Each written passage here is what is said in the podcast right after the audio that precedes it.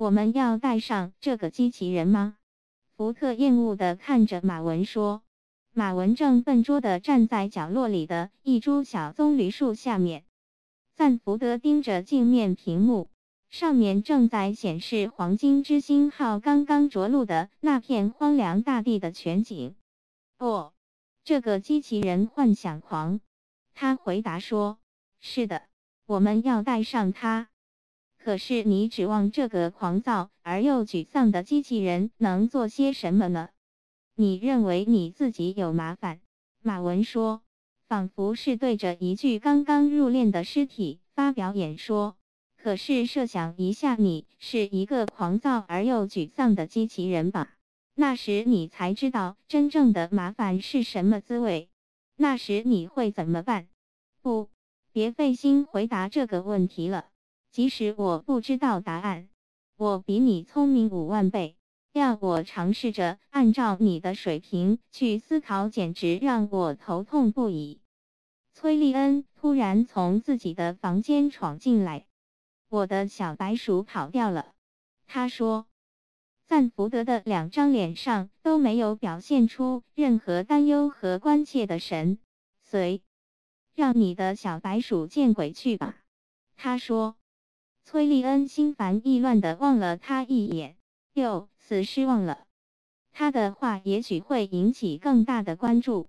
如果大家意识到人类其实只是那颗叫做地球的行星上第三聪明的生命形式，而不是第二，大部分独立观察家普遍都持这种看法的话。下午好，孩子们。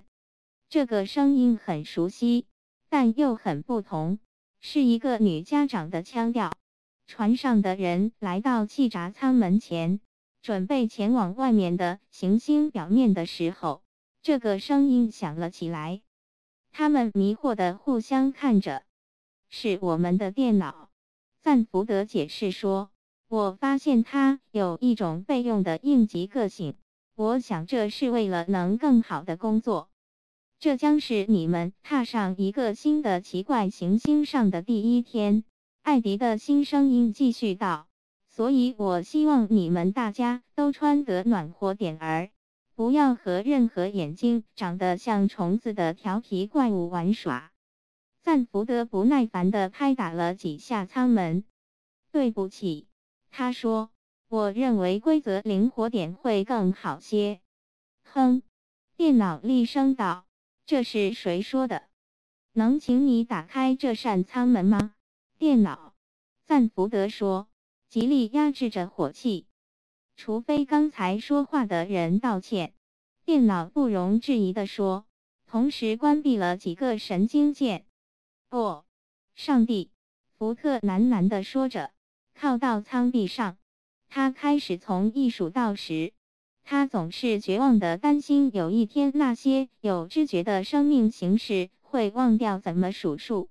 因为只有凭借数数，人类才能证明他们自己相对于电脑的独立性。快点，艾迪严厉地说。电脑，赞福德刚开了个头。我在等着。艾迪打断他说：“如果有必要，我可以等上一整天。”电脑，赞福德又说道。他希望能找到一些巧妙的理由来说服电脑。并且已经决定不在他的地盘上和他斗气。如果你还不赶快开门的话，我就会直接冲进你的主数据库，删掉一大堆东西，重新给你编程。你明白吗？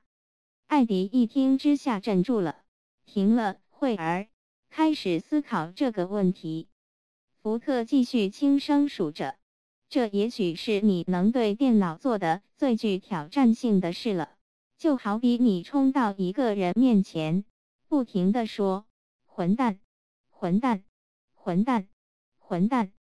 最后，艾迪终于轻声道：“我看，我们以后会花些时间，好好理顺咱们之间的关系。”接着，舱门打开了，一股冰冷的风迎面吹送。